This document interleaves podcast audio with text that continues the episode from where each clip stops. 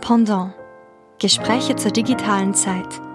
Ein Podcast von Henriette Heidbrink und Lars Rademacher. Ja, herzlich willkommen zur ersten regulären Ausgabe unseres Podcasts Pendant. Gespräche zur digitalen Zeit. Das Gespräch heute ist der Auftakt von hoffentlich einer ganzen Reihe von Podcasts. Wenn Sie genauer wissen wollen, was äh, uns zu dieser neuen Reihe Pendant Gespräche zur digitalen Zeit motiviert hat, dann hören Sie gerne mal in unsere Nullnummer rein. Da erklären wir das dann äh, ganz ausführlich. Und wir, das äh, bin ich, Lars Rademacher und Henriette Heidbrink. Herzlich willkommen. Zu dieser ersten Folge haben wir uns einen Gast eingeladen, mit dem wir über sein neues Buch sprechen wollen. Unser Gast ist Peter Seele und er gehört nicht nur zu den am meisten zitierten Journal-Autoren in seinem Fachgebiet. Allein im letzten Jahr, ich habe das also gestern in der Vorbereitung nochmal nachgelesen, wurden seine Arbeiten mehr als 470 Mal zitiert. Allein im Jahr 2019. Doch Peter Seele ist und bleibt auch ein Buchautor und Herausgeber und dabei ähm, geht es nach meiner Beobachtung vor allem immer um Schnittstellen, um Übergänge in den Seele ja das auch macht, was er jetzt bei der künstlichen Intelligenz macht, wo er auch auf diese Schnittstellen schaut. Und zu den neuesten Texten zählen Der Markt existiert nicht, die Rückseite der Cloud und jetzt ganz neu das Buch, über das wir sprechen wollen, Künstliche Intelligenz und die Maschinisierung des Menschen beim Verlag Herbert von Harlem. Und dieses Buch sollte ursprünglich mal auf der Leipziger Buchmesse als erstes vorgestellt werden. Dann kam Covid-19 Peter Seele unternimmt in dem Buch ein, wie ich finde, ganz spannendes Experiment. Er versucht, mit künstlicher Intelligenz ins Gespräch zu kommen. Er versucht, mit ihr zu reden, wie man mit einem Menschen reden würde, wenn es ums große Ganz geht. Es ist ein philosophischer Diskurs mit dieser Form von, von Intelligenz. Aber ist das überhaupt Intelligenz? Das wollen wir heute auch mit Peter Seele besprechen. Und ja, ich übergebe mal an dich, Henriette für einen ersten Aufschlag. Ja, danke Lars. Peter. Hallo. Ich habe deine Diskurse mit der KI in deinem Buch äh, komplett durchgelesen und du schlägst dich da ja so ein bisschen mit deren Unzulänglichkeiten herum, versuchst mit zwei preisgekrönten Bots ähm, ziemlich erfolglos einen philosophischen Dialog zu führen. Die Bots, oder zumindest der eine, möchte eigentlich lieber übers Essen vor allem reden. Ähm, ich habe mich aber dennoch gefragt, wenn du diese Unterhaltung versucht hättest, mit zwei zufällig ausgewählten Personen zu führen, wären die dann wohl überhaupt befriedigender verlaufen? Ja, das habe ich mich noch gar nicht gefragt, aber ich denke schon, dass die anders und auch ähm, philosophischer verlaufen wären, wenn ich es denn geschafft hätte, zum Gegenüber einen Kontakt, einen, wie man so sagt, Draht aufzubauen, dass wir jetzt gemeinsam in ein Gespräch über größere philosophische, offene Fragen einsteigen können und wollen.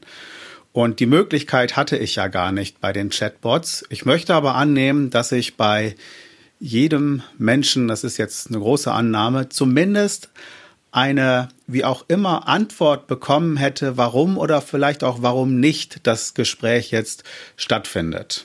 Da bin ich mir schon sicher, dass das ein Feedback gegeben hätte. Ja, die hätten, also Menschen hätten sich natürlich besser vor allem an dich erinnert. Ich finde, das war so ein bisschen dieser, dieser Bruch, der immer ganz extrem war, dass die quasi sich nicht, also dass man das Gefühl hätte, sie kennen dich nicht. Du musst mal wieder von vorne anfangen. Und ähm, und sie verfallen auch immer wieder ein Stück weit in ihre Schleifen. Dennoch bin ich mir nicht sicher, also wenn du jetzt dich mit mir so über Gnadentheorie oder so unterhalten willst. Also wahrscheinlich hätte ich dann, wie in jedem Gespräch mit jeder Form von Intelligenz, ein Beispiel gegeben, irgendwas aus der Lebenswelt, äh, aus dem Sandkasten, von wo auch immer, und man hätte darüber einsteigen können, weil das Prinzip Gnade, ich habe ja die augustinischen Groß Thesen und Theorien der Philosophie versucht, mit den Chatbots zu diskutieren, da kann eigentlich jeder was zu sagen. Entweder fühlt man sich falsch behandelt und äh, oder hat Rachegelüste und möchte selber gnädig sein oder erwartet das von jemand anderem. Ich glaube, das ist was sehr, sehr Menschliches, die Emotionen so zu verarbeiten, dass sie auf eine Konfliktlösung, auf ein Vergeben hingehen. Und das, glaube ich, hätten wir schon irgendwie hinbekommen. Ja, ja, das glaube ich auch auf jeden Fall. Kann, das äh, leuchtet mir ein. Okay, ich, ähm, ich stelle nochmal eine zweite Frage, die mich äh, umgetrieben hat. Ähm, du sagst ja zu Anfang, künstliche Intelligenz wäre ein Begriff, der speziell auch äh, so ein bisschen mit Mark hinter, also Marketing-Hintergedanken getrieben wäre, worden wäre. Und ähm, ich frage mich ein bisschen, ob diese Unterscheidung intelligent, nicht intelligent oder intelligent, dumm in Bezug auf die äh, künstliche Intelligenz, wie gewinnbringend die ist. Weil ich mich so ein bisschen frage, ähm, ob nicht sowas wie zum Beispiel die Frage danach, ob, wenn man KI beispielsweise als ein Werkzeug sich anguckt und gar nicht mal so sehr darauf abhebt, ob sie uns jetzt als Menschen ähnlich intelligent ist oder nicht, ob man damit vielleicht ein Stückchen sie produktiver erfasst. Das, da wäre ich sehr dafür, das versuche ich auch ähm, zu diskutieren und schlage das auch vor. Das wäre so eine Art Versachlichung der Debatte.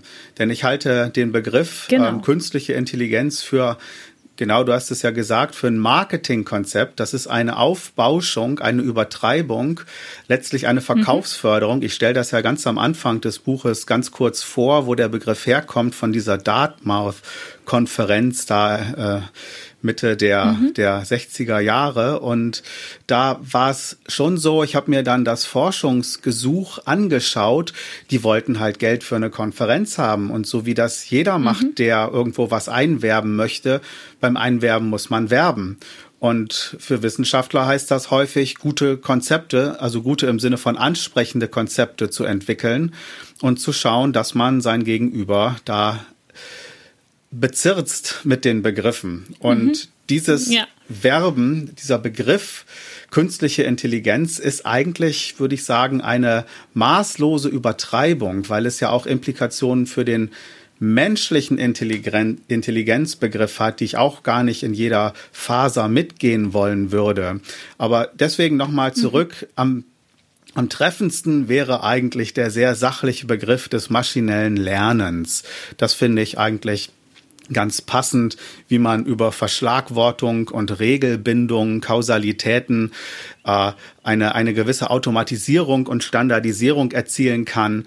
Und das nennen wir maschinelles Lernen oder eben jetzt Maschinenintelligenz, künstliche Intelligenz. Maschinenintelligenz finde ich auch noch besser als künstlich, weil künstlich sofort diesen Graben zu uns Menschen als natürlich ja. aufmacht und da muss man natürlich auch eigentlich länger drüber nachdenken, wie natürlich der Mensch in seiner Intelligenz wäre. Ja, oder man sagt einfach maschinelle Fähigkeiten oder so, weil die Frage, also Intelligenz ist ja gleich so ein bisschen irreführend. Ne? Also die haben halt bestimmte Fähigkeiten. Ich bin mir gar nicht so sicher, ob sie wirklich immer intelligent sind. Manchmal könnte man wahrscheinlich auch sagen maschinelle Dummheit. Also zum Beispiel bei deinen Gesprächen Gesprächsversuchen.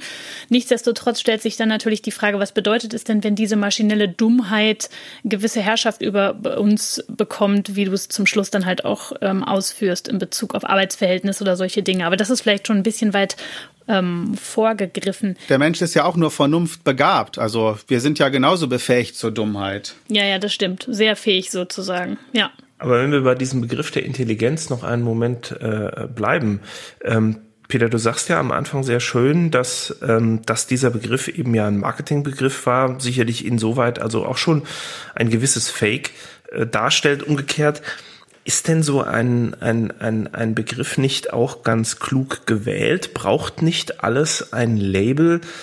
Damit man gesellschaftliche überhaupt äh, Aufmerksamkeit überhaupt irgendwo hinlenken kann? Ja, das gibt uns schon Orientierung, aber wie in der Werbung auch, äh, es gibt äh, Überhöhung, es gibt in ein positives Licht stellen, es gibt aber auch Übertreibung und Irreführung. Und ich finde, da ist Philosophie auch Arbeit am Begriff und da gilt es genau hinzuschauen, wo wir es jetzt mit einer angenehmen, orientierungsstiftenden äh, Vermittlung von Konzepten zu tun haben und wo wir es dann doch eher mit Aufhübschung oder Übertreibung zu tun haben, die irreführend wird.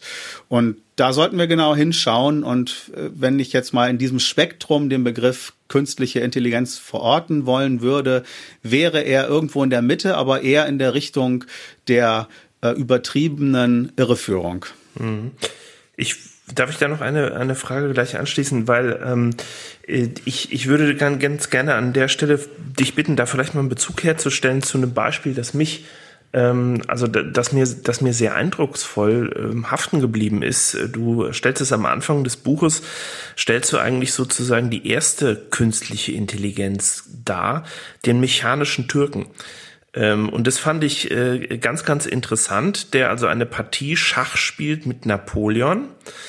Ähm, äh, jetzt, jetzt wäre für mich die Frage, ähm, ob du dir das bitte noch mal so ein bisschen sagen kannst. Du stellst die Frage, die, eigentlich die, die, die rhetorische Frage oder gar nicht die rhetorische, sondern die Frage in den Raum, ob es denn eigentlich wirklich so anders war, was der mechanische Türke damals äh, gemacht hat. Das könntest du das vielleicht mal ein bisschen erläutern, warum du siehst, dass da sogar ähm, relativ viel von unserem Verständnis der künstlichen Intelligenz, wie sie heute existiert, eigentlich da schon angelegt ist. Ja, ja. Ich kann dazu ganz kurz aus dem Nähkästchen plaudern, dass das Buch am Anfang auch noch einen anderen Titel hatte. Ich wollte es nämlich eigentlich erst KI-Rausch sowie Goldrausch nennen. Und das Beispiel mit dem mechanischen Türken ist eigentlich ein gutes Beispiel, um zu zeigen, vielleicht ist es ja eher ökonomisch gesagt eine nachfrageinduzierte Situation. Wir wollen so etwas wie künstliche Intelligenz oder einen genialen Schachautomaten. Wir sind da neugierig, wir als Spezies Mensch. Und diese Nachfrage ist so stark, dass dann Angebote entwickelt werden. Und so ähnlich sehe ich das eigentlich, so wie der Schachautomat über die Jahrmärkte getingelt ist und die Menschen davor standen und sich letztlich haben unterhalten lassen, aber auch projiziert haben, was das bedeutet, wenn jetzt die Maschine so intelligent wird. So ist es ja heute auch. Wir haben Dienstprogramme, die fantastische Automatisierung und Standardisierung vornehmen. Aber das gleich so zu benennen, finde ich etwas übertrieben. Und diese Übertreibung ist so wie jetzt momentan der KI-Goldrausch, der jetzt gerade vom Corona-Rausch fast schon abgelöst wird, was die Aufmerksamkeitsökonomie angeht. Aber darauf wollte ich hinweisen, dass eigentlich wir als Rezipienten diejenigen sind, die die Trends mitsteuern. Ja, das, da kann ich nach, das kann ich gut nachvollziehen. Das äh, stimmt auch. Und wir sind bei KI ja auf eine ganz bestimmte Art und Weise auch involviert. Ich ähm, habe mir so überlegt, was gibt es für historische Parallelen, also starke Innovationen, ja, und habe dann so überlegt, Atomkraft, und wir wissen, Atomkraft äh, hat vielleicht für uns jetzt energetisch gute Eigenschaften gehabt oder Eigenschaften haben, die wir gesellschaftlich nutzen konnten. Und sie hat auf der anderen Seite natürlich verheerende Dinge hervorgebracht. Oder ich habe auch noch ans Auto einfach gedacht, weil es ja nun auch sehr viel ähm, durch die Medien und durch die, den gesellschaftlichen Diskurs ging, der Verkehr.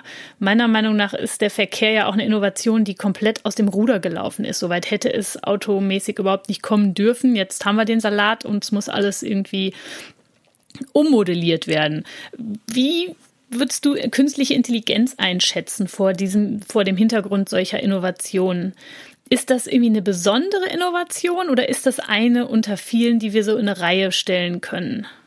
Okay, also sie ist in dem Sinne eine, die wir in die Reihe stellen können, so wie jede Technologie am Anfang vor der Hand neutral ist, weder gut noch schlecht. Es kommt dann auf die Nutzung an und die Beispiele, die du genannt hast, Verkehr oder Atomkraft oder alles andere, da, da kann man ja über die Nutzung nachdenken und diskutieren, was positiv und negativ ist. Künstliche Intelligenz ist in dem Sinne außerhalb der Reihe, weil es auf einmal um eine gekränkte Eitelkeit geht, nämlich die des Menschen als äh, Krone der Schöpfung. Stichwort Singularität. Also die Spezies, die wir auch noch selber erschaffen haben, gewissermaßen, die uns dann überflügeln wird und irgendwann den Weltraum kolonialisieren wird und, und, und. Das heißt, hier haben wir es auf einmal mit einer ich möchte jetzt nicht sagen freudianischen, aber doch schon mit einer Kränkung zu tun von und für uns als Spezies. Deswegen auch nochmal der Rückgriff auf den Schachtürken. Deswegen auch diese besondere Sensationslust verstehen zu wollen, was es mit dieser künstlichen Intelligenz auf sich hat. Denn letztlich ist es eine Herausforderung unserer Position und es geht auf die alten, ganz tiefliegenden, großen Fragen der Welt- und Menschenschöpfung. Das heißt, wir wissen, wir wissen ja selber nicht, wo wir herkommen und was das mit der Schöpfung genau war. Aber hier haben wir die Möglichkeit, etwas selber zu schöpfen und rückzuspiegeln. Das ist das Sensationspotenzial. Das stimmt. Und das Sensationspotenzial ist aber auch noch viel banaler, wenn du so willst. Also ähm, das, das ist auch so banal, als dass, wenn wir jetzt wieder in Richtung Arbeitskraft denken, dass es einfach eine Entwertung ganz bestimmter Berufe bedeutet, schon bedeutet und noch mehr bedeuten wird. Und dass das natürlich ganz, wie soll ich sagen, profane, banale Entwertungen sind. Im Sinne von weniger Status, weniger Geld, weniger Sicherheit, äh, was alles damit zusammenhängt, ein weniger angenehmes Leben. Und das betrifft jetzt halt zunehmend, wie wir ja wissen, nicht nur ähm, sowas wie früher in Industrialisierung Blue-Collar-Worker, sondern auch White-Collar-Worker. Und das ist natürlich eine Kränkung, die, oder eine antizipierte Kränkung vor allem im Moment, die, ähm, die einfach ganz real ist. Ganz genau. Das ist, das ist bei der Technologie hier etwas anders als bei den mechanischen, mechanistischen Erfindungen. Insofern, als dass wir hier selber vom Thron gestoßen, gestoßen werden könnten. Und ich glaube, diese Singularitätsdebatte ist auch nur so eine Projektion, letztlich eine Angst vielleicht, die dahinter steht. Ich glaube, wir sind da meilenweit von entfernt, mindestens zwei Paralleluniversen der Fiktion weit entfernt. Aber die reale Bedrohung, und da kommen wir wieder zu dem Nutzen von Technologie und Innovation, denn am Ende schaue ich ja doch wieder als Wirtschaftsethiker darauf, geht es doch darum, was nützt eine neue Technologie und zwar wem? Wer kann damit seine Position verbessern, seine Nutzenfunktion erhöhen? Und hier ist es nun so, Ganz ähnlich übrigens wie bei der Industrialisierung und der Mechanisierung, Stichwort Webstühle, Dampfmaschine, Weberaufstände, dass es zu Substitutionseffekten kommen kann. Ja. Absolut. Und diejenigen, die die künstliche Intelligenz sozusagen, die sie besitzen oder die sie als Programm oder als Anwendung verkaufen können äh, und die also sie auch mitentwickeln und vielleicht ansatzweise bestimmen können, wobei wir ja wissen, dass rückwirkend die sich auch dann auch verselbstständigen können, beziehungsweise wenn diese selbstlernenden maschinellen, äh, Machine Learning äh, Institutionen man auch nicht mehr rückwirkend absolut überprüfen kann. Die sind sozusagen diejenigen, die mehr oder weniger am Hebel sitzen. Ja, nee, nee, das sind die, die am Hebel sitzen, genau. Diese ähm, äh, gekränkte Eitelkeit, von der du sprichst, aber zugleich sagst, äh, wir sind noch zwei Paralleluniversen äh, entfernt. Ähm, so ganz, so ganz ähm, kriege ich das eigentlich noch nicht zusammen, äh, weil einerseits haben wir offensichtlich ja die reale Bedrohung. Wir haben offensichtlich reale Bedrohung von beispielsweise Jobverlust. Wir haben offensichtlich reale Bedrohung durch ähm, äh, ja, Großrechenleistungen oder ähm, halbautomatisierte Prozesse etwa in der Finanzindustrie, bei Versicherungen und so weiter, wo man immer hört, Mensch, das könnten eigentlich äh, schon, schon Sprachbots und andere können diesen ganzen First, Second Level Support eigentlich übernehmen. Diese Art von Institutionen äh, brauchen wahrscheinlich, ich sage jetzt mal höchstens noch 20 Prozent des Personals, äh, das da rumläuft. Und ähm, wir haben auch Fiktionen, die wir heute schon als weitgehend eingeholt betrachten können. Ich nehme jetzt mal als ein Beispiel, das immer wieder herhalten muss, äh, den Film Minority Report mit Tom Cruise ähm, wo wir so Sachen wie personalisierte Werbung und so weiter auf, auf ähm, mobilen Werbeflächen, wo wir heute wissen, das sind nur noch vielleicht Datenschutzbedenken, die uns einen Moment davon abhalten, dass es das eigentlich alles schon genauso geben könnte. Ist denn das tatsächlich so, dass das alles noch so weit entfernt ist? Und wenn es wirklich so weit entfernt ist, was macht dann unsere Faszination eigentlich aus? Warum, also ist es wirklich der Grusel vor dem, was sein könnte, oder ist es tatsächlich die reale Gefahr? Also, die erste Ebene, das ist auch die, über die wir jetzt fast ähm, hauptsächlich gesprochen haben, die würde ich mal als Futterneid zu, zusammenfassen wollen, ja. Also da gibt's Jobs, da gibt's Existenzen und auf einmal werden die äh, durch Substitutionseffekte bedroht, wie der Klavierspieler im Kino, wie, wie viele andere technologische Dinge. Das ist diese, ich nenne es jetzt mal etwas, soll nicht zynisch klingen, aber letztlich nichts anderes wie im Tierreich der Futterneid. Ähm, mit begründeten Hintergründen. Man muss natürlich auch was zu essen haben. Also es soll nicht abfällig klingen.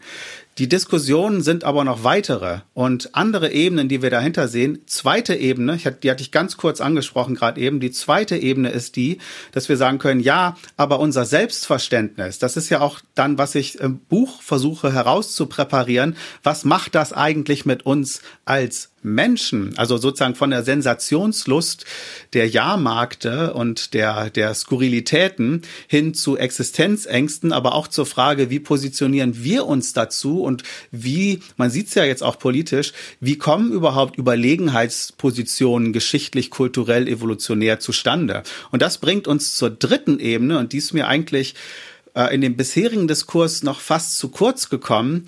Ähm, eigentlich ist es doch eine Herausforderung an uns als Menschen, uns über uns selbst Gedanken zu machen und die Frage, wie wir respektvoll umgehen. Können wir sozusagen, dass wir als Menschen schon untereinander offenbar nicht schaffen, siehe Nachrichten, respektvoll und gleichwertig, gleichberechtigt miteinander umzugehen, können wir das denn überhaupt auch auf Nichtmenschen übertragen? Peter Singer hat sehr viel zum Verhältnis Tier und Mensch und den Grausamkeiten gezeigt. Und wir laufen da durch diese Futterneiddebatten vielleicht genau in dieselbe Diskussion, so wie ich das momentan einschätze.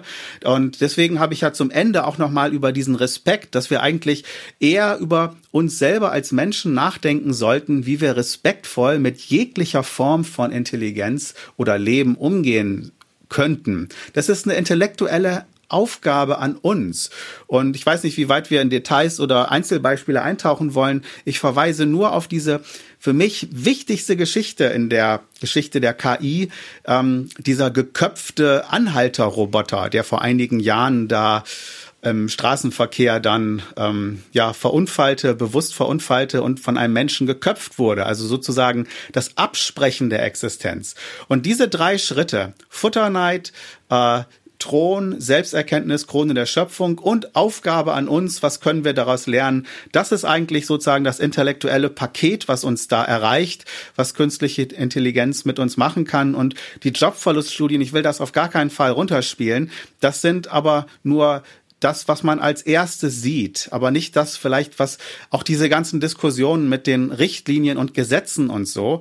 Ähm, wir sollten auch viel mehr dann über uns als Menschen nachdenken und äh, Richtlinien vielleicht neue erlassen für den Umgang miteinander, den respektvollen Umgang. Ja, ich frage mich aber, ob diese mh, hm, Richtlinien für respektvollen Umgang miteinander, ob das per Richtlinie geht oder ob das nicht auch etwas ist, was aus einem selber kommt.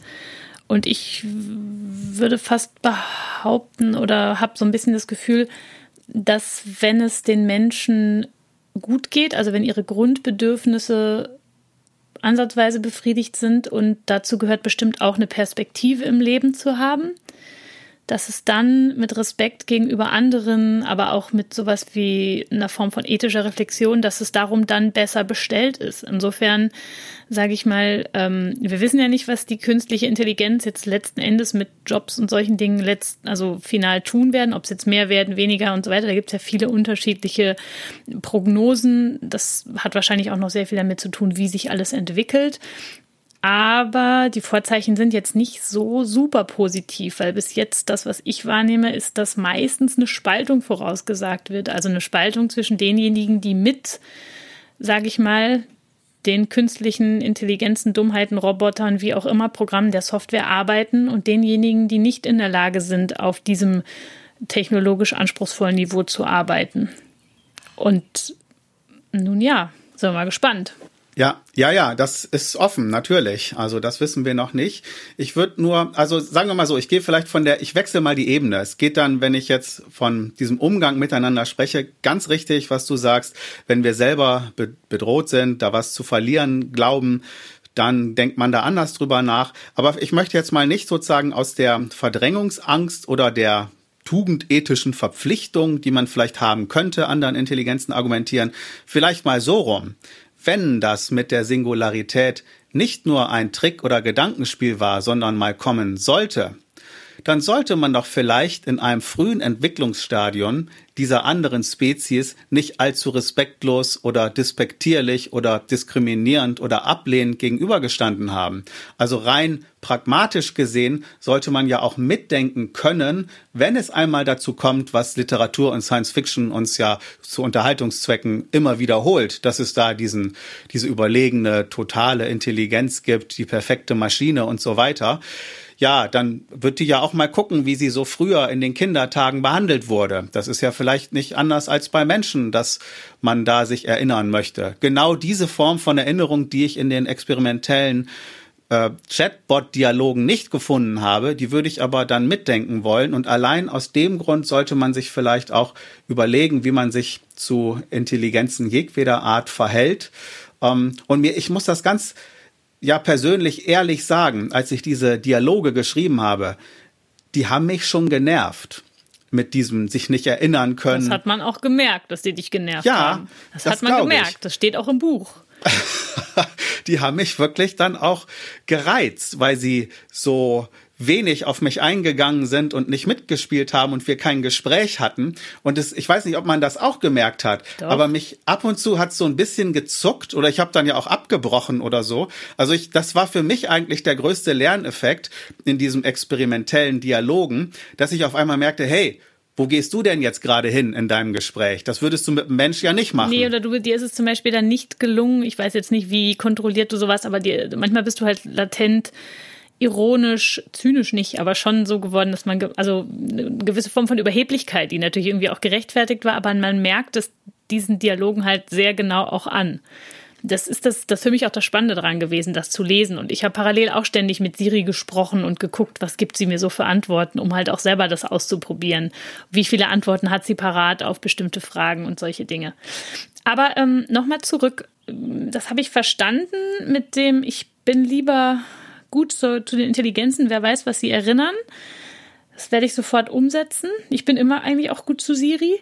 Aber jetzt mal ganz pragmatisch. Ja, was sollen wir tun? Also hier die, die philosophischen Fragen ne, von Kant.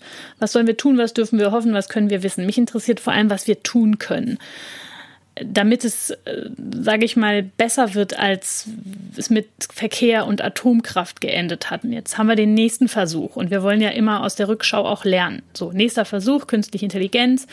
Was sollen wir tun, damit es gut wird in Zukunft? Genau. Es ist nicht nur Etikette. Etikette ist wichtig, aber ganz richtig, da sind ja noch die großen Fragen hinter der Etikette. Etikette kann ja auch vieles verschleiern. Genau. Soll ich mich politisch engagieren und versuchen, Einfluss auf die Gesetze zu nehmen? Oder soll ich Unternehmerin werden und ähm, versuchen, selber Intelligenzen zu entwickeln und damit Facebook out zu rulen? Oder was soll ich machen? Also in der gegenwärtigen Situation was wir eigentlich sehen, ist, dass die freie Marktwirtschaft, was ja nicht der eigentliche Name ist, aber sozusagen das, was wir dann auch mal Kapitalismus nennen oder so, der jetzt in, eigentlich in so eine Krise gekommen ist, ähm, die man ja seit langen Jahren diskutiert, das scheint sich hier so eine Art Relaunch zu geben, nochmal neu 2.0 auf digital. Das heißt, das, was wir am Kapitalismus, wenn wir das so sehen wollen, also die Entkoppelung von Freiheit und Verantwortung, Ausgliederung von Verantwortung durch beispielsweise Gesellschaften mit beschränkter Haftung,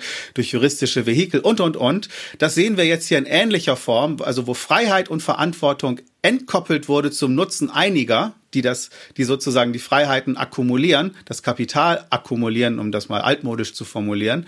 Das sehen wir jetzt in gar nicht so unähnlicher Form im Digitalen, weil das Kapital ja eigentlich dort ist, wo die Entwicklung stattfindet. Das heißt, die eigentlichen künstlichen Intelligenzen werden ja dort geboren, wo die großen Forschungsbudgets sind. Und das ist in meinen Augen nicht in der Wissenschaft, das sind Unternehmen. Na, das ist nicht in der Wissenschaft, natürlich nicht. Genau. Leider. Die holen dann Wissenschaftler, die wir bilden, die, ja quasi aus dafür, dass sie dann genau. äh, hoffentlich da arbeiten können. So. Genau. Und das, das ist also, wenn man darüber nachdenkt, was zu tun, würde ich eigentlich sagen, dezentralisieren die, die Entwicklung dezentralisieren. Und das heißt vielleicht auch die den Vorsprung, das Potenzial, was in einer kreditbasierten äh, akkumulierten, kapitalakkumulierten Wirtschaft möglich ist, wo Freiheit und Verantwortung entkoppelt ist, wo wir sozusagen als Menschen ja eher die Datenlieferanten und nicht die Nutzer und nicht, nicht, nicht die Kunden sind. Mhm. Stichwort das Buch von äh, Shoshana Zuboff zum Überwachungskapitalismus. Ja. Das wäre eigentlich der Punkt, da anzusetzen, dezentralisieren, demokratisieren. Und das heißt auch Entwicklungskapazitäten stärker in klassische Akteure wieder zurückzuholen. Natürlich wird da viel gemacht und da werden viele Millionen, Milliarden an Forschungsgeldern auch an Universitäten weltweit ausgegeben.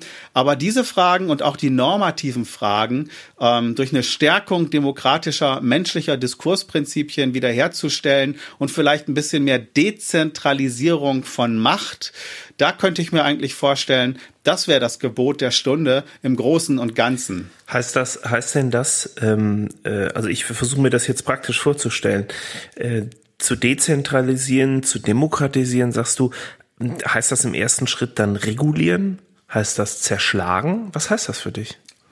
Also eigentlich auch das, was Henriette gerade sagte, vielleicht Unternehmen gründen, selber was machen, vielleicht äh, Bücher schreiben, die das ausleuchten, dass es andere Meinungen, mehr Meinungen dazu gibt. Und am Ende heißt es sicherlich auch in einer Form Regulierung und dann müssen wir sicherlich auch über Lobbyismus sprechen und, und solche Dinge. Aber das, das sind sicher die ersten wichtigen Maßnahmen, die da sind, sowohl auf der Kollektivebene der Institution, der Organisation, der Gesetzgebung, als auch auf der Individualebene und mit Unternehmen eben in beide Richtungen auf der Mesoebene dazwischen. Auf allen Ebenen. Und dann gleich, äh, vielleicht machst du es noch mal ein Stückchen äh, noch spezifischer, konkreter jetzt mal in Bezug auf Hochschule tatsächlich. Also oder in Bezug auf Hochschule, Universitäten, Schulen vielleicht auch, sobald man in der Lage ist, sich mit diesen Themen zu beschäftigen. Was müssen wir den jungen Leuten beibringen? Das, was ich bei dir jetzt raushöre, ist sowas wie einerseits die Funktionsprinzipien der digitalen Wirtschaft, also auch sowas wie Konzepte, Disruption, wie, wie ist das gedacht, wie funktioniert sowas und andererseits die zweite Schiene wäre so eine Art die Perspektive der politischen Ökonomie. Monopolbildung, Netzwerkeffekte, was tue ich dagegen, was bedeutet Regulierung und gleichzeitig aber wahrscheinlich auch unternehmerisches Denken, oder? Ja, also ich würde sagen, machen, machen, machen, weniger konsumieren, weil wir ja sozusagen eigentlich in dieser Konsumptionsfunktion uns in die hierarchisch ungünstigere Position gegenüber der digitalen Welt begeben. Ja, das finde ich ist ein super Punkt. Das ist ein super Punkt. Und das macht Okaya tatsächlich auch, Lars, ne? Ihr macht ja machen, machen, machen statt konsumieren. Oder konsumieren nur noch um zu machen. Ja, das, äh, das, ähm, ich denke mal, das ist ein Versuch, ähm, aber das, was Peter sagt, ist natürlich extrem anspruchsvoll. Ne? Also äh, das überhaupt zu, zu, zu überblicken, wann man sozusagen die Konsumfunktion verlassen hat und wie man überhaupt die Konsumfunktion verlassen kann. Ähm, das Aber ist nicht das genau das Programm, was wir versuchen, auch unseren Studierenden beizubringen? Also indem wir zum Beispiel sagen, ähm, du, du kannst Social Media also du sollst Social Media auch machen, du musst dich damit auch auskennen und so weiter, aber es ist wichtig, in die Produktionsrolle zu kommen. Also einmal selber äh, tätig zu werden, selber Texte schreiben, selber WordPress aufsetzen, selber, selber, selber und davor die Angst verlieren. Aber und an, an zweiter Stelle würde bei mir, das wäre, finde ich, noch was anderes, als sozusagen Medienproduktion zu betreiben, unternehmerisches Denken zu lernen. Und ich würde dich noch fragen, Peter, ähm, das ist ja so ein bisschen die, vielleicht die Bildungsperspektive. Wie steht denn das Ganze zur politischen Perspektive? Also, soll ich lieber Unternehmerin werden, um einen Gegenpol zu setzen, oder soll ich lieber in die Politik gehen, um die Gesetze zu machen? Beides wichtig, geht nur miteinander, äh, hängt dann auch von Typen ab, denke ich, oder vielleicht auch NGO-Perspektive oder Forschungsperspektive oder Aussteigerperspektive. Alles wichtig, alles richtig, aber sozusagen nicht unhinterfragt, äh, ich, ich spitze das jetzt mal zu, nicht unhinterfragt ähm, nur streamen und Serien gucken, äh, weil das letztlich zur Maschinisierung beiträgt, zur, zur ich, ich, ich schließe mich ja dann an diesen Diskussionen der Dehumanisierung mit künstlicher Intelligenz an und dass, dass man sozusagen da rausgeht in die in die, in die menschlichen Räume, die Zwischenräume, die kreativen Räume, selber Serien drehen, Serien besprechen. Also sozusagen aus der, aus der passiven Konsumentenfunktion rausgehen, wo man nur Daten liefert, produziert und irgendwas vorgeschlagen bekommt, sondern selber Vorschläge machen. Wäre das dann eine Aufklärung 2.0? Ja, die kann man so nennen oder vielleicht brauchen wir auch schon 3.0 oder Meta-Aufklärung. Das, das ist, also, das ist immer dieselbe Frage. Der Mensch ist da, glaube ich, träge in jeder Phase der historischen Begebenheit. Und die Herausforderung ist an jeden Einzelnen zu jedem Zeitpunkt stets die, dieselbe und neue, aktuelle. Da, da sozusagen, ich kenne das ja an mir, gegen die eigene Faulheit und Bequemlichkeit anzugehen und sich aufzuraffen, was zu machen und sich nicht abzufinden, sondern vielleicht auch mal wichtiger Punkt, das Wort zu erheben, vielleicht mal einen Antwortbrief schreiben, warum man das so findet und nicht so und warum man einverstanden ist und warum man nicht einverstanden ist. Also diese ganzen Signale der Kommunikation vom Menschlichen aus der Standardisierung heraus, weil dann werden sie maschinenlesbar und damit wird man managebar, damit wird man das hackable animal, wie das in der Literatur heißt, sondern da rausgehen und eigene Räume besetzen, kreativ Begriffe verwenden, Codierungen, die Maschinen unlesbar sind. Das ist ja auch so ein Punkt, den ich noch versuche am Ende zu machen, wie man sich sozusagen Maschinen unlesbar machen kann. Einfach um das zu schützen, was man hat, was die Spezies im Guten ausmacht. Natürlich auch im Schlechten. Aber sozusagen dieser, dieser, dieser Appell, wie man das nun framet, das ist gar nicht so wichtig, aber das weiß auch jeder selber, wenn er sich selber zu Hause fragt, was er denkt und was die innere Stimme sagt, das weiß man eigentlich. Diese Aufklärung 2.0, von der du gerade oder die ihr beiden gerade diskutiert habt, ähm, die ist aber dann doch, ähm, wenn ich es recht verstehe, auch eine wieder in Besitznahme äh, der, der, der Produktionsfaktoren, wenn wir da auch mal so einen historischen Begriff äh, verwenden, oder? Also sich einfach unter diesen neuen Bedingungen das zunutze machen, dass da tatsächlich Möglichkeit besteht äh, und die Eintrittsschwelle doch im Grunde niedrig ist. Genau, mit den Smartphones haben wir ja eine nahezu universelle Produktionsmaschinerie ein Handgriff entfernt. Und das Potenzial würde ich noch stärker nutzen, aus der passiven in die aktive Rolle, aus der konsumierenden in die produzierende. Und das, das wären wichtige Punkte, wie das im natürlichen Kreislauf auch ist. Ja, und da wäre natürlich, äh, weiß nicht, Stichwort, ich muss gerade denken, man unterschreibt ja mittlerweile häufiger Petitionen, weil man dann doch irgendwie denkt, ich würde gern was tun und man ne, kann nicht so richtig. Und das ist aber immer was, was man schnell mal machen kann oder so und was man auch per Smartphone schnell machen kann. Ähm, eine Beteiligung an der Demokratie, eine stärkere, da sowas würde auch in Richtung Demokratisierung einfach zeigen, dass man stärker das Gefühl hat oder dass ich auch das Gefühl habe, die jungen Leute wollen, ähm, die wollen auch stärker beteiligt werden. Ich meine, Fridays for Future und man sollte sie halt auch beteiligen, wobei es natürlich schwierig ist, sie zu beteiligen, wenn es ganz oder wenn es eine Reihe von Älteren gibt, die sie davon auch abhält. Also Stichwort, das Wahlrecht wird nicht runtergesetzt und solche Geschichten. Ja, und viele Ältere wollen ja vielleicht auch. Also das würde ich jetzt generationenübergreifend sehen. Und ja gut, Petitionen, Manifeste und so weiter, nachvollziehbar, sehr, sehr nachvollziehbare Entlastungshandlungen, wo man sich so ein bisschen ich will jetzt nicht sagen ablassmäßig, aber das ist ein gutes Gefühl. Das, das sollte man auch machen. Ja, womit man manchmal aber auch das Ziel erreicht, zumindest vor irgendwelchen Gremien oder so gehört zu werden. Oder zumindest Richtig, auch, ja. wie soll ich sagen, ähm, den Leuten ein Zusammengehörigkeitsgefühl zu geben oder ihnen das Gefühl zu geben, du bist nicht alleine, die, die du dir das wünschst, sondern es sind, keine Ahnung, guck auf den Ticker, so und so viele hunderttausend oder so. Ne? Sie haben immer beide ähm, Effekte. Ne? Es ist schon dieses Community Building hat irgendwie den Effekt, nicht alleine zu sein. Wenn es gut gut läuft, habe ich es innerhalb eines klar strukturierten politischen Prozesses, wo ich mit diesen Unterschriften tatsächlich irgendwie eine Hürde nehme oder irgendetwas machen kann. Aber ich glaube es schon, schon trotzdem auch diese, es hat trotzdem immer auch diesen Ablass weil das natürlich zumindest eine gewisse Aktivität simuliert. Mir ist mal noch ein junger Mann im im äh, Gedächtnis geblieben, der, der bei irgendeinem Angebot, wo digital Musik erworben werden konnte, ich glaube iTunes oder so, die hatten so Charity-Angebote, wenn dann konntest du für einen bestimmten Aktionszeitraum, wenn du dann besonders viele Lieder gekauft hast, dann ging ein gewisser Anteil davon für irgendeinen karitativen Zweck weg. Der junge Mann war tatsächlich der Meinung, er, er würde was Karitatives tun damit. Und da haben wir länger drüber gesprochen und, und dann habe ich gesagt, nee, also das Karitative tut der Anbieter. Der spendet ja das Geld und verzichtet auf den Anteil, den du ihm gibst. Du spendest doch dadurch nichts. Aber das ist interessant, dass er trotzdem diese Funktion oder dieses Gefühl hatte. Er würde das tun.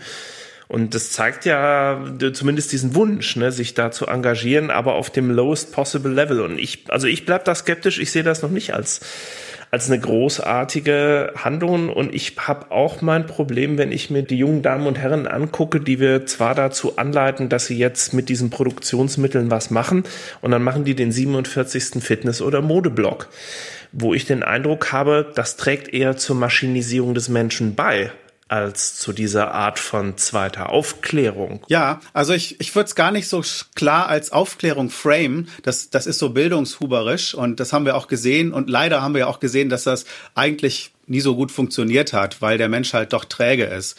Ähm, insofern würde ich eher, eher auf die Ebene gehen und sagen, ähm, mal einen Spaziergang machen, rausgehen, Bewegung, frische Luft rein und sich dann selber befragen. Ich glaube, das bringt eigentlich die Antworten und ich, ich will auch keine Standardlösungswege äh, vorzeigen, was man jetzt machen könnte. Wir haben sie ja schon angesprochen, unternehmerisch, politisch, NGO, Forschung, Bildung, miteinander, karitativ. Es gibt so viele Möglichkeiten, sich dazu engagieren, zu, zu verwirklichen, Beruf zu finden.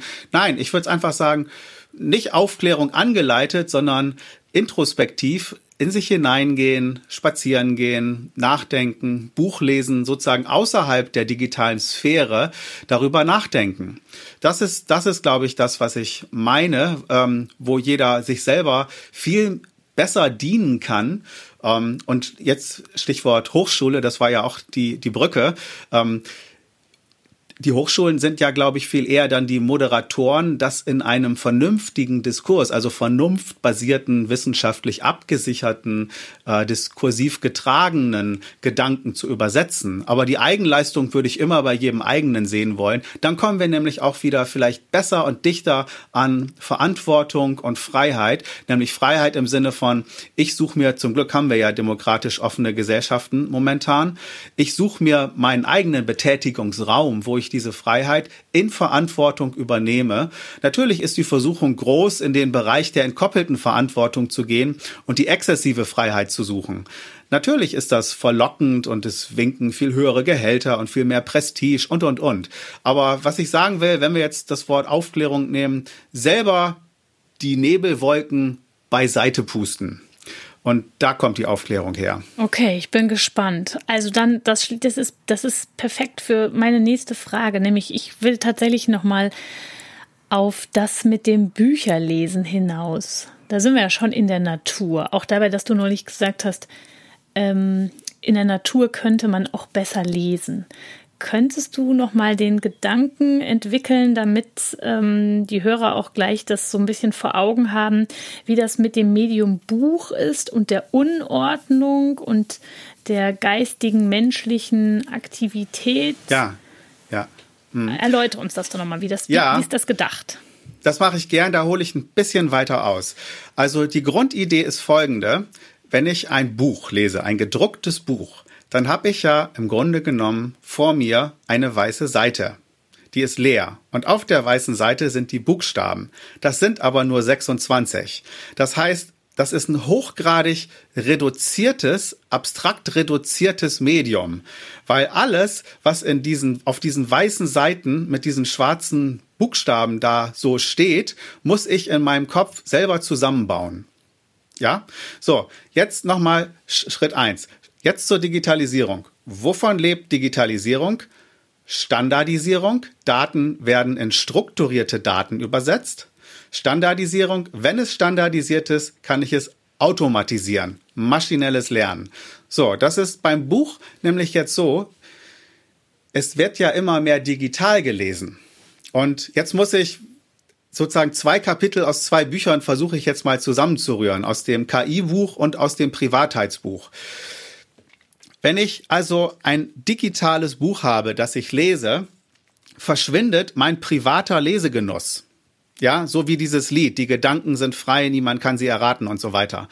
Wenn ich ein Buch lese, dann weiß man vielleicht, was für ein Buch ich lese, aber was ich in meinem Gehirn aus dieser Ansammlung von Buchstaben auf dem weißen Blatt Papier mache, welche Sinnkonstruktion, welche Kontingenz, welche Zusammenhänge, welche Verknüpfungen mit eigenen Erfahrungen, Erlebnissen, Emotionen, das ist so hochgradig individuell und deswegen ist das, was ich dann in dem äh, KI-Buch schreibe, diesseits meines Geistes.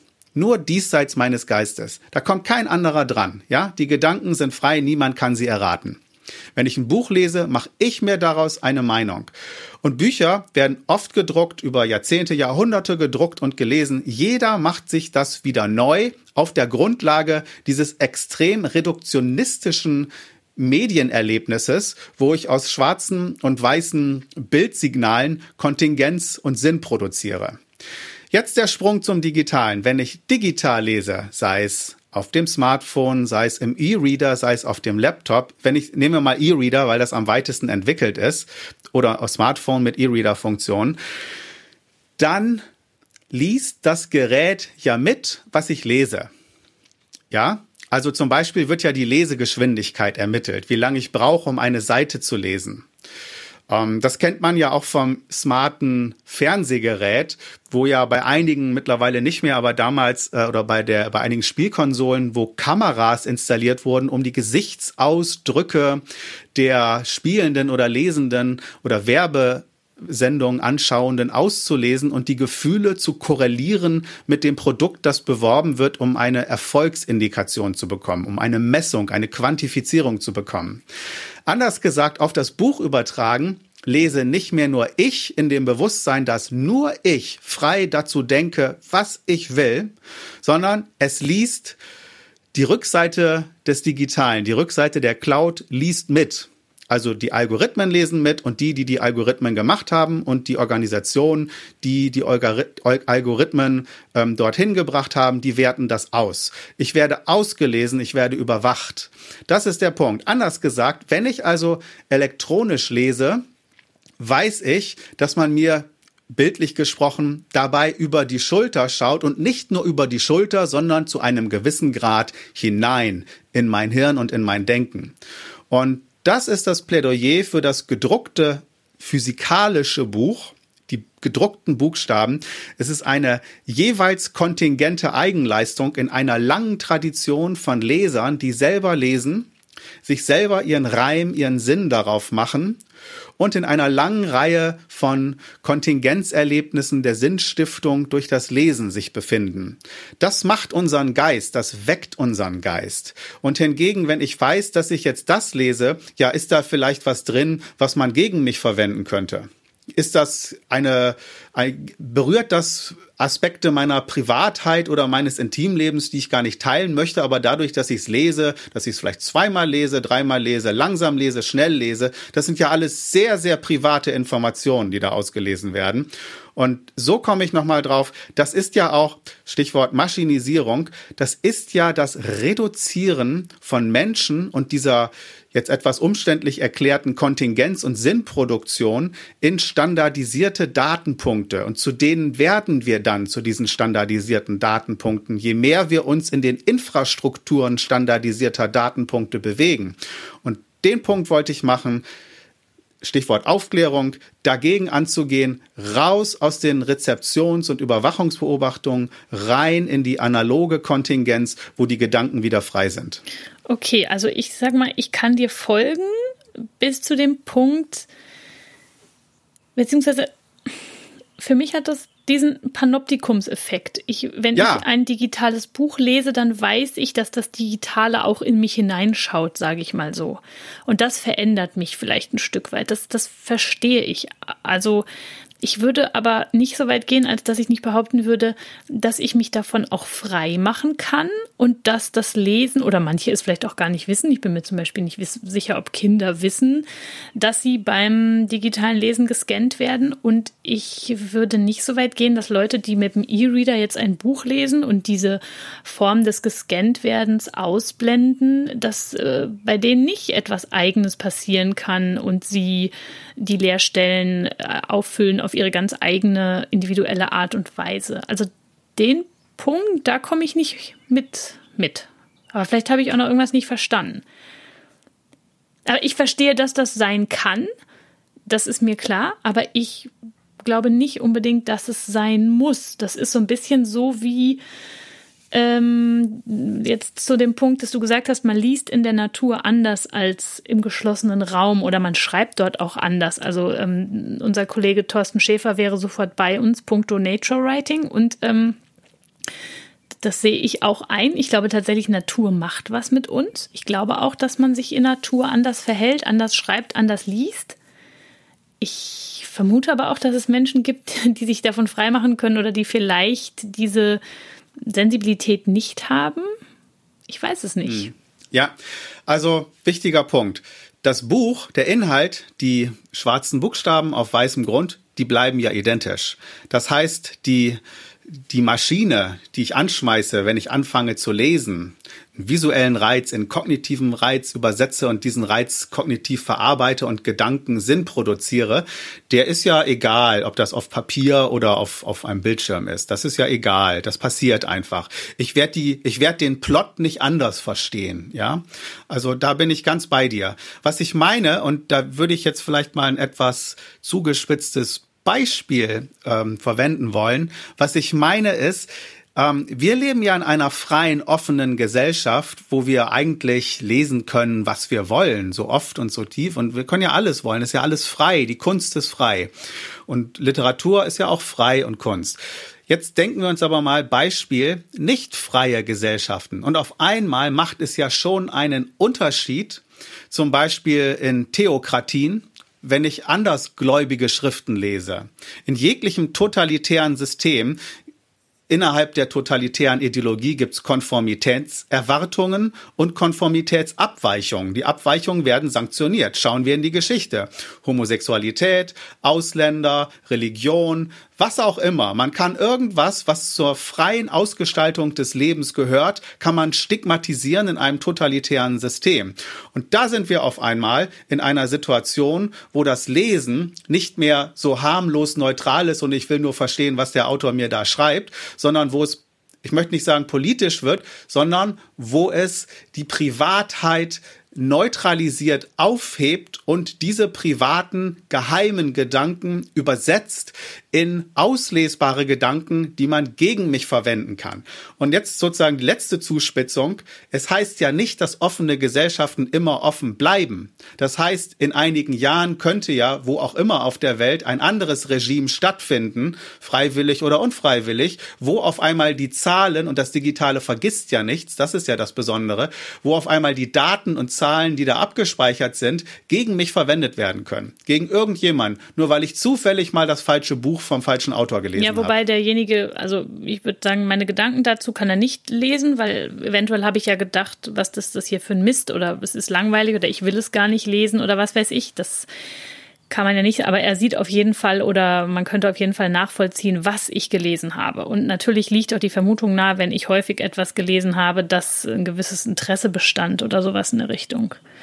Klar, das wäre auch ähnlich mit dem, ähm, mit dem unbedarften Umgang mit Social Media, bei dem man auch nicht weiß, wenn das Regime mal wechselt, dann, ähm, wir hatten ja ähnliche Beispiele in der Türkei, ne? Ja, eben. Es gibt so viele Länder. Ist denn, ist denn aber dieser, ähm, dieser grundsätzliche Skeptizismus, der ja da bei dir auch ähm, zum Ausdruck kommt, wenn, wenn, wenn der jetzt kritisiert wird, der ist ja sicherlich äh, von nicht nur den Apologeten äh, eines, eines ähm, ostamerikanischen Kapitalismus äh, leicht zu kritisieren, sondern sicherlich von verschiedenen anderen, auch liberaleren und äh, weniger interessengetriebenen Positionen sicherlich auch zu kritisieren. Wenn man dir jetzt davor hält, dass das doch nun wahrlich irgendwie der Weg zurück auf die Bäume äh, ist, wie reagierst du auf solche Kritik? Ja, das greift dann schon zu kurz. Ich bin ja auch ich bin ja gerade für Freiheit. Insofern bin ich ja gerade auch für unternehmerische Freiheit in, in maximalem Sinne. Das, das sehe ich ja schon. Nur eben in der erstens Koppelung mit Verantwortung. Das ist irgendwie so politisch, hat sich das so herausentwickelt, dass das äh, über Gesetze wesentlich äh, entkoppelt wurde. Also Freiheit in der Kombination mit Verantwortung Und, und das ist der wichtige Punkt, aber das nochmal muss jeder für sich selber beantworten, ähm, inwieweit ich aktiv oder passiv konsumierend, ähm, destruierend oder produzierend sein möchte. Und ich, ich wollte darauf hinweisen, ähm, dass man diese Freiheiten so schnell, so leichtfertig, weil es auch so bequem und so angenehm und so unterhaltsam ist, doch Stück für Stück aufgibt, bereit ist aufzugeben, aber sozusagen als Gegensteuer die Introspektion, den Blick nach innen in den eigenen Geist, das Vertrauen auf den eigenen Geist, die Entwicklung, die Urteilsfähigkeit, die darin angelegt ist. Und das hat für mich mit nichts damit zu tun, dass man zurück auf die Bäume geht und da so atavistisch rückwärtsgewandt äh, sich in, in die Steinzeit zurück äh, analogisieren möchte. Das geht eher darum, äh, die, die eigene Haltung zu überprüfen. Und das kann natürlich auch genauso ja, natürlich. Ich meine, schauen wir uns doch jetzt, äh, die Beispiele gibt's ja auch ähm, im Digitalen. Also wenn wir uns kraftvolle Bewegungen wie Anonymous oder andere Pro-Social Hacking-Initiativen anschauen oder man denke nur an diese ganzen äh, Leaks, diese ganzen ähm, Sch äh, äh, äh, Schlupflöcher und Datenlecks, die es jetzt gegeben hat, das sind ja sozusagen dieses Moral Hacking oder diese, diese moralisch motivierten Leckagen, die da entstanden sind, um Unrecht äh, sichtbar zu machen von korrupten Organisationen oder, oder, oder das ist ja auch Teil der Freiheit und der Introspektion. Also Edward Snowden, würde ich sagen, gehört da in ähnlicher Weise zu und der ist ja auch nicht auf den Bäumen, sondern technologisch die Avantgarde. Da wäre jetzt tatsächlich aber eine Frage noch anzuschließen. Ist, wird, wird aus einer Situation der Machinisierung des Menschen, also sagen wir mal, ähm, wir, es gelingt uns als Spezies nicht schnell genug, ähm, oder nicht lange genug und ausdauernd genug, a, immer wieder diese, diese gedanklichen Freiräume aufzubauen und zu bewahren. Und ähm, wir schlittern ein gutes Stück stärker noch eben in diesen Kontakt äh, mit diesen ähm, maschinellen Intelligenzen hinein, lassen uns als Datenpunkte immer weiter auslesen, verbleiben, zumindest zu einem großen Anteil der Bevölkerung, in diesem Szenario der, der, der Konsumhaltung, äh, das du äh, ja ebenso illustriert hast, kommt dann irgendwann tatsächlich auch der Punkt, wo wo wo wo eine solche mh, hm, ja Moral Hacking oder oder ähm, äh, auch ein Eingriff in diese sich sich ausbreitende Kommerzialisierungsstruktur ein ethisches Postulat werden kann? Also kann, kann, es, kann es sein, dass die Situation entsteht, dass, dass man so eine Art von äh, kleinen Revolutionen braucht? Kleine Revolution, äh, Selbstaufklärung, kleine Revolutionen im eigenen, weil es damit ja anfängt. Und so wie ich das sehe, ähm, also Stichwort Postulat, ethisches Postulat, äh, ähm, ich muss ja jetzt nicht missionieren. Ich, ich komme ja aus der Philosophie und versuche vernunftgeleitet Kriterien zu entwickeln. Ähm, was ich, glaube ich, sagen möchte, ist, äh, wenn eine Zivilisation entscheidet, in die Richtung zu gehen, äh, go for it, ist doch in Ordnung. Wir sind ja alle frei und jeder und die Gesellschaft kann das ja entscheiden. Aber die Wissentlichkeit dahinter, die sollte man vielleicht nicht leichtfertig durch Passivität und Faulheit äh, opfern. Und deswegen ist das sozusagen eher so ein, ein, ein, ein, ein, ein, ein Hinweis auf Selbstaufklärung. Wer dann was für sich macht und welche Schlüsse zieht, kann ja jeder machen, wie er will. Aber auch es ist ja auch irgendwie fair, wenn ich jetzt mal rauszoome und aus der Weltgeistperspektive darauf schaue, dann ist es ja auch fair, dass Zivilisationen entstehen und vergehen und warum sollte immer eine alles beherrschen? Also damit habe ich jetzt überhaupt keine Schwierigkeit. Vielleicht gilt das ja auch für Spezies und den Mensch und wenn man sich die Entwicklung anschaut, wir sind ja eigentlich ganz gut auf dem Weg, uns da selber auch die Grundlage zu entziehen. Ich finde das aus einer Weltgeistperspektive überhaupt nicht problematisch. Das ist das ist auch Teil der Freiheit. Damit habe ich kein Problem oder keinen ethischen Reflexionsdrang. Ähm, ich möchte sozusagen nur darauf hinweisen, dass man es so sehen könnte. Und dann kann man ja schauen, was man daraus, was jeder mit seiner inneren Stimme daraus macht. Nur das Tückische ist, die Maschinisierung und das ist bon ich, das, einige Punkte in dem Buch sind etwas kompliziert. Es ist ja nicht nur die Maschinisierung des Menschen die stattfindet durch uns, die wir immer mehr Datenpunkte sind und uns entlang von Datenpunkten verhalten, unser Verhalten nach Datenpunkten strukturieren. Stichwort automatische E-Mail-Antworten und, und, und. Durch diese Standardisierung zweiter Punkt ist dabei, machen wir es ja der Technologie, der Maschinisierung einfacher, uns auszulesen, uns zu kontrollieren und zu steuern, also das Hackable Animal, indem wir uns immer standardisierter verhalten. Und das ist der Punkt, ethischer Appell, weiß ich nicht, aber das ist der Punkt, mal genauer hingucken, bitte. Ja, und da sind wir vielleicht auch noch bei deiner These der doppelten Konvergenz. Erklär doch einmal kurz nochmal, was du unter der doppelten Konvergenz verstehst. Ja, also das ist so gemeint. Wenn man sagt, okay, wir haben hier eine sehr erfolgreiche Digitalisierung und Standardisierung von Datenpunkten, Automatisierung von Prozessen, das ist sozusagen das, was die künstliche Intelligenz zu leisten imstande ist. Wenn gleichzeitig wir Menschen uns immer mehr in standardisierten Datenstrukturen, also vorgegebenen Antwortkästchen bewegen. Ich gebe mal ein Beispiel aus der Hochschule. Ähm, wenn ich eine Klausur korrigiere, dann muss ich sozusagen in die kleinen Softwarekästchen alles so reinschreiben. Ich kann davon nichts ab ich kann davon nicht abweichen, dann kann ich keine Note geben. Ich muss mich also der digitalen Infrastruktur unterwerfen in meinem Benotungsverhalten. Ja, das ist gerastert.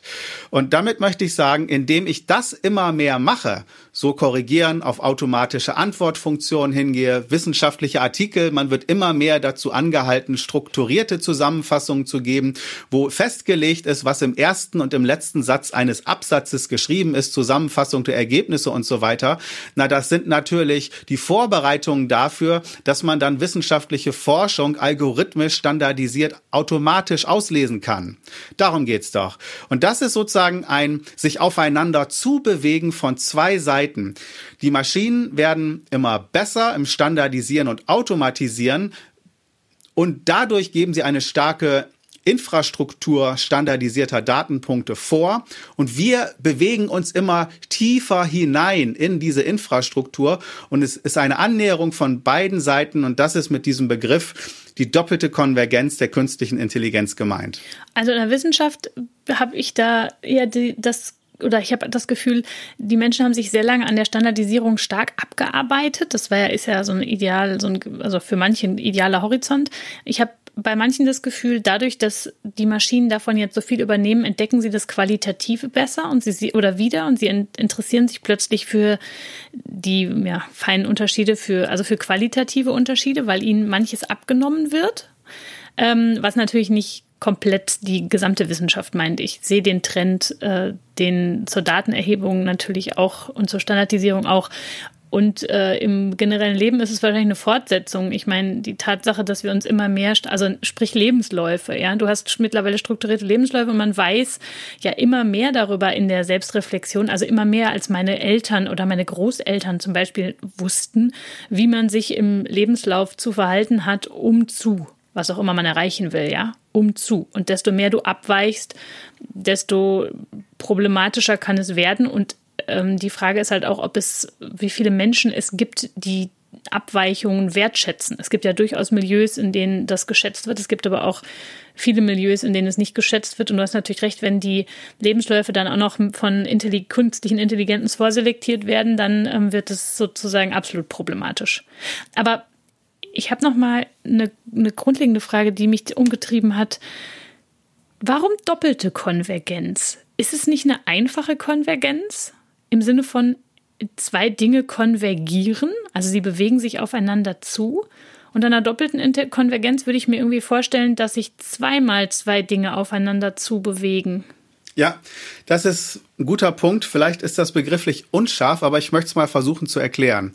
Ähm, Magnetismus wäre eine einfache Konvergenz. Die Magnetkraft zieht an, ja? Und dann gibt es einen Pluspol und einen Minuspol und je näher die sich kommen, desto stärker ziehen die sich einander an. Ja? Ähm, das wollte ich damit sagen. Insofern hast du recht, dass es ein einfaches Konvergenzphänomen ist.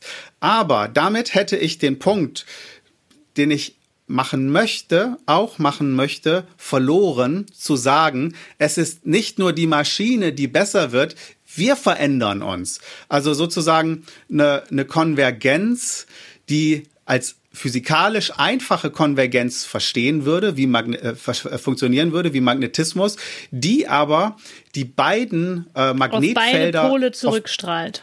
Genau, ja. das meinte ich damit. Das okay. ist der Punkt. Und das hätte ich verloren, wenn ich, ich hatte das überlegt, das hätte ich verloren, vielleicht hätte ich auch einen ganz anderen Begriff wählen müssen, aber darum ginge es mir, das Zurückstrahlen auf die einzelnen beiden Pole, die sich dadurch verändern. Und das passiert beim simplen Magnetismus nicht. Hättest du es mir so gesagt, ich hätte sofort verstanden. Vielleicht zweite Auflage, wer weiß. vielleicht, vielleicht eine Fußnote für mich in der zweiten Auflage. Ja, danke. Ähm, ja, das verstehe ich. Das leuchtet mir ein. Und äh, da finde ich, ist was dran. Darüber kann man durchaus mal nachdenken.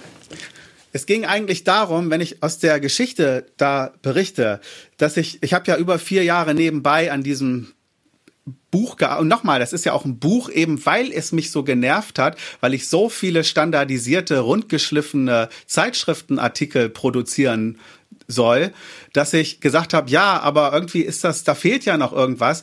So kam das ja auch mit dieser experimentellen Buch- und Essayform zustande, um aus dieser Standardisierung maximal oder zumindest stark auszubrechen. Das, das war eigentlich der Punkt. Und wie hat sich das angefühlt? Mühsam, mühsam, mühsam. Aber das, das, ähm, und es hat sich ständig so viel verändert, weil das Thema KI sich in den viereinhalb Jahren, die ich daran jetzt immer wieder gearbeitet habe, so stark weiterentwickelt hat und ich dann irgendwann mal den Sack zumachen musste. Aber das Entscheidende ist, und damit bin ich wieder sozusagen beim, beim menschlichen Geist, ich habe erst ganz zum Schluss, als ich ähm, dann dachte, ja, wo geht das denn jetzt hin mit dem Buch? Was ist denn jetzt die Essenz? Was ist denn jetzt die Take-Home-Message oder was auch immer? Da habe ich gedacht, naja, irgendwie fällt man dann ja doch, so Schuster bleibt bei deinen Leisten, auf seine Kerngebiete zurück. Und mir ist aufgefallen, im Prinzip ist es ein Wirtschafts- Ethik-Thema, was im Prinzip mit dem, mit der Vernunft des Menschen zu tun hat. Und des, deswegen, so bin ich eigentlich darauf gekommen. Aber dieser Prozess, den hätte ich, glaube ich, in so einem äh, äh, stromlinienförmigen Wissenschaftsartikel gar nicht durchlaufen können. Nee, das hättest du wahrscheinlich nicht. Da hätte ich eher so Gutachterschleifen durchlaufen, wo ich, wo ich mir andere Gedanken gemacht hätte. Ich hätte mir noch ein Kapitel gewünscht, in dem du jetzt, hier bei uns hast es jetzt, weil wir da so ein bisschen drauf rumgeritten sind, noch viel stärker den Pessimismus, der manchmal durchklingt. Also du, du schreibst auch, der Traum vom weisen Algorithmus wird sich nicht erfüllen und ähm, äh, auch holde Träume, dass Menschen und KI ihre Probleme lösen werden. Ähm, das hatte schon für mich manchmal einen sehr pessimistischen Unterton, den du jetzt aber hier ganz rausgelassen hast. Und ich hätte noch mal ein Kapitel einfach gebraucht oder mir gewünscht zu dem, dass du an, später schreibst, dass du die Tradition der Selbstbeherrschung zum Beispiel dann erwähnst und natürlich auch Werte der Aufklärung tatsächlich stark machst und du schreibst Gleichheit, Freiheit, Solidarität und natürlich Moral. Da sind wir dann genau bei dem, was du sagst, bei dem, was ich auch ein Stück weit glaube, soweit ich es erfassen kann, was so Kerne sind, um die du, um die du kreist, aber die jetzt in der doppelten, also in Bezug auf die doppelte Konvergenz, beziehungsweise wir haben die doppelte Konvergenz vorlesen, vorliegen mit der von dir eingebauten Selbstreferenzialität auf beiden Polen und das jetzt nochmal fruchtbar machen im Bezug auf die Selbstbeherrschung und diese Dinge. Siehst du, Peter, du kriegst hier auch noch, äh, jetzt kommt Henriette in die Lektorenrolle mittlerweile. Jetzt äh, kriegst du noch die Beratung. Ja, ja, genau. Also Peter, der zweite Band, da warte ich schon drauf, damit du mir die Fragen noch beantwortest. Äh, vielleicht kann ich dann aber noch mal kurz sagen, warum es einen gewissen Pass, äh, gewissen pessimistischen Ton hier und da hat im Buch. Ähm, das liegt daran, und vielleicht komme ich dann auch kurz auf Pubertät und Kinder zu sprechen. Wir sprechen ja bei Kindern ähm, pubertierenden, ähm, nicht Erwachsenen von gefährdeten, vulnerablen Kunden oder Konsumenten. Und das hat natürlich seinen Grund. Es gibt noch andere vulnerable Konsumentengruppen, aber das hat seinen Grund. Und äh, insofern, wir wissen ja auch, dass die Stichwort Autoplay und Stichwort Filterblase und so weiter, dass die Dinger so programmiert sind, dass wir dranbleiben, also ein Suchtpotenzial daraus erwächst. Und das ist, wenn es ein Suchtpotenzial hat, ist das im Aufbau begriffene Gehirn ja besonders vulnerabel und gefährdet. Insofern ähm, propagiere ich jetzt keine äh, unendliche Freiheit für, für Nutzung, weil ich einfach denke, da sollte man gewisse entwicklungspsychologische Vorgänge mit berücksichtigen. Suchtschutz, genau. Das ist bei, bei Erwachsenen übrigens genauso. Aber nochmals, und das sind halt Punkte, weil das eben so strategisch, so instrumentell darauf angelegt ist, Suchtpotenziale freizusetzen und Additive gewissermaßen, algorithmische Additive in das Produkt einzubauen, die Abhängigkeiten und Wiederkehr erzeugen. Das, das ist ja bekannt. Und ich komme ja aus der Greenwashing-Forschung. Das heißt, ich beschäftige mich ja, habe mich ja lange damit beschäftigt, wie Unternehmen irreführende Umweltkommunikation machen, was man eben als Greenwashing kennt. Und ich sehe doch sehr vergleichbare Analogie, Strukturen und Strategien am Werk, jetzt wo es nicht mehr nur um Nachhaltigkeit und Grün, sondern auch um Algorithmen, Maschine, künstliche Intelligenz geht. Das sind dieselben Tricks, dieselben Strategien. Und ein paar von denen habe ich auf herausgesucht und darauf hingewiesen. Und das muss, muss dann, glaube ich, aus meiner Perspektive vor dem Hintergrund der Greenwashing-Forschung, muss das dann auch vielleicht eine gewisse kritische oder das kommt dann vielleicht dabei raus, pessimistische Note haben. Aber wenn man sich da dann durchgearbeitet hat, und das ist, da bin ich euch sehr dankbar, dass wir das jetzt, dass wir da einsteigen können in diesem Podcast, wenn man sich dann durch diese Kritik, die richtig und nötig ist in meinen Augen, durchgearbeitet hat, dann ist der Punkt zu sagen, und jetzt aufmachen und Selbstaufklärung und Introspektion machen. Das ist doch ein schönes Schlusswort. So sehe ich das auch. Also, wir warten schon auf Band 2, lieber Peter. Wir empfehlen äh, Band 1 jeden zur Lektüre. Nochmal der Titel künstliche Intelligenz und Maschinisierung des Menschen. Ja, hat mir viel Spaß gemacht. Ein guter Auftrag, oder, Henriette? Jawohl. Also mir hat es auch viel Spaß gemacht. Vielen Dank, Peter, für Rede und Antwort. Vielen Dank euch. Sehr interessant. Alles klar. Also, vielen Dank für heute und bis zum nächsten Mal. Jawohl. Tschüss. Tschüss.